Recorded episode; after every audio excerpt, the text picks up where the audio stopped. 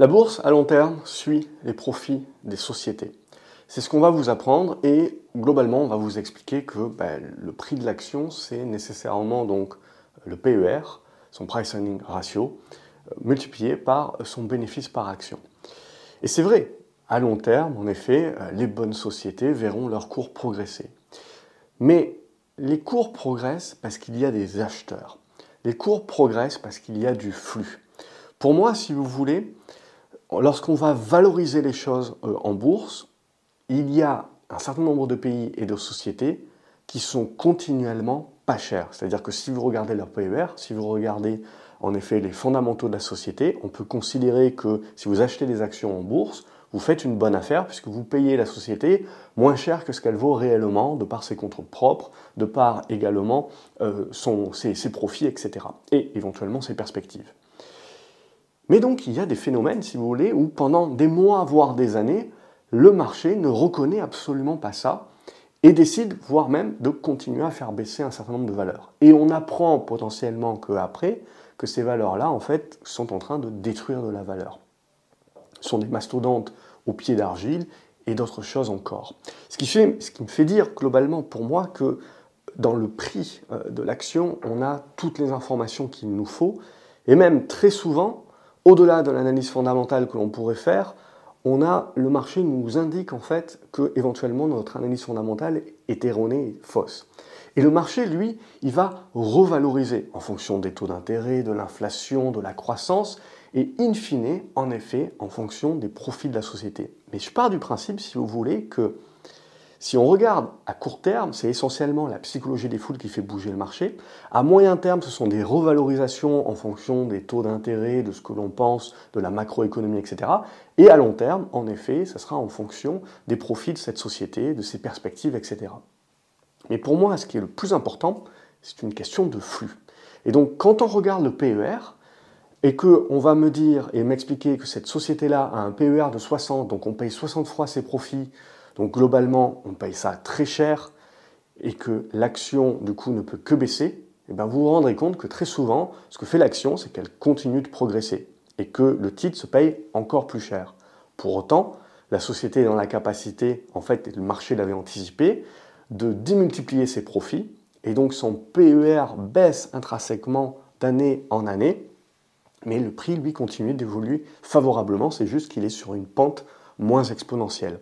Et à contrario, lorsqu'on va me dire que parce que le PER est à 5, donc on paye que 5 fois les profits, la société est pas chère, donc c'est une bonne affaire, il faut l'acheter, eh bien cette société potentiellement ne fait rien pendant des années, voire continue de baisser et continue de se payer pas cher. Et vous avez la même réflexion que vous pouvez avoir au niveau de société, au niveau de secteur d'activité et au niveau de pays tout entier.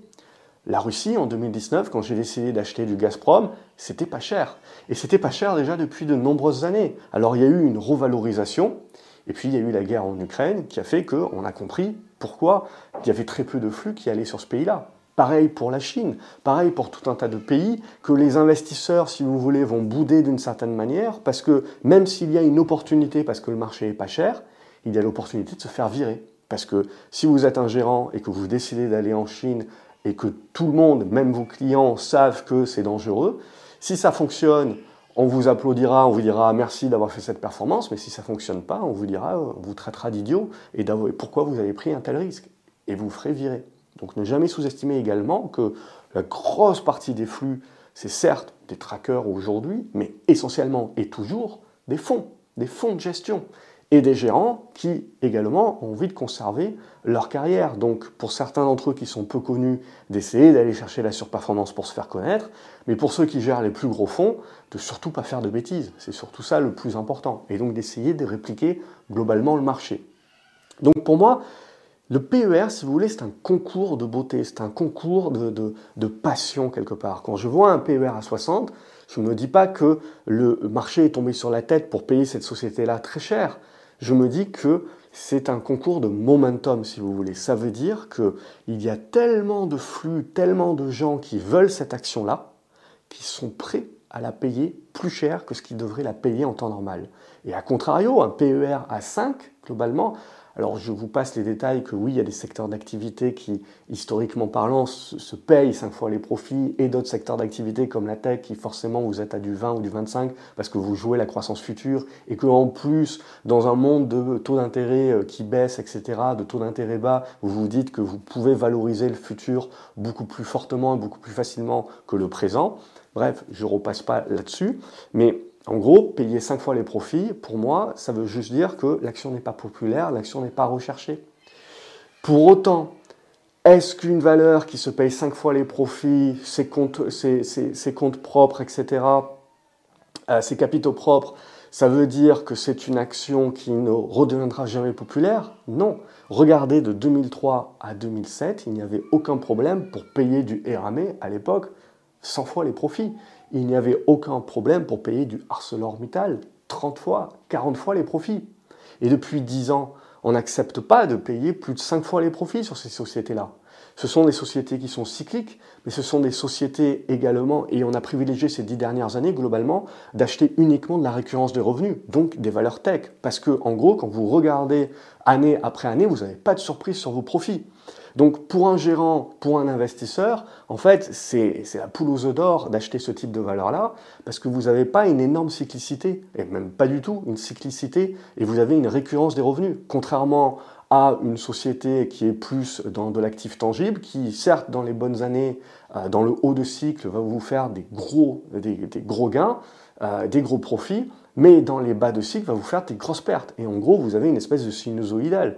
Et ça, en gros, on a balayé d'un revers de la main, et ce qui fait que le marché s'est essentiellement concentré sur le même type de valeur.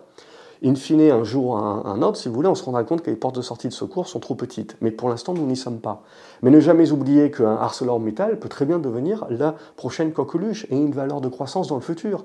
Ne pas oublier que si vous avez une revalorisation des actifs tangibles, Action ArcelorMittal, par exemple, je prends un exemple, comme d'autres valeurs euh, plus tangibles, n'a pas besoin d'augmenter cruellement ses profits pour voir sa valorisation et donc son prix en bourse multiplié par 2 ou par 3. Il suffit que son PER soit revalorisé de 5 à 15.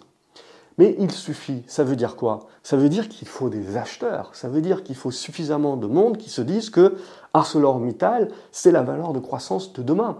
C'est euh, donc qu'on décide et qu'elle accapare tellement de flux, si vous voulez, qu'on accepte de payer 15 fois les profits et plus 5. C'est seulement ça, c'est un concours de beauté si vous voulez. Aujourd'hui, payer du Nvidia à 60 fois les profits, ça fait peur à personne pour continuer d'essayer d'aller grappiller 20% de plus. Il arrivera un moment où on se dira, on était tombé sur la tête, qu'est-ce que les gens ont fait de payer 60 fois les profits? Mais pendant un an, pendant deux ans, pendant trois ans, ça fonctionne, c'est là où est la performance. Et donc en fait, ce PER à 60 ne fait que refléter l'afflux massif de flux et d'acheteurs et donc de surplus euh, de demandes par rapport à l'offre d'actions disponible. Cette concentration des indices dans euh, les trackers, cette concentration d'une poignée de valeurs dans les indices et donc dans les trackers in fine, ce n'est rien de plus également une concentration, si vous voulez, de surplus de demandes. Donc, en soi, lorsque vous créez des liquidités, le marché boursier monte, mais même lorsque les liquidités se rétrécissent, ce que l'on voit, c'est que euh, l'afflux, si vous voulez, va sur une poignée de valeurs et désinfecte, désaffecte complètement des, marchés entiers, des secteurs entiers, voire des pays entiers. Ce qu'il faut se dire, si vous voulez, c'est que si on se projette aujourd'hui, les États-Unis sont chers.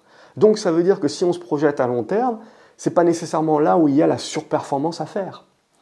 Or, si on se projette, il y a des secteurs d'activité et des pays qui sont remplis de valeurs value ou éventuellement, d'un point de vue purement fondamental, on se dit c'est là qu'il y a de l'opportunité, c'est là qu'il y a de la valeur. Mais encore faut-il que ça redevienne populaire et que les flux viennent là-dessus.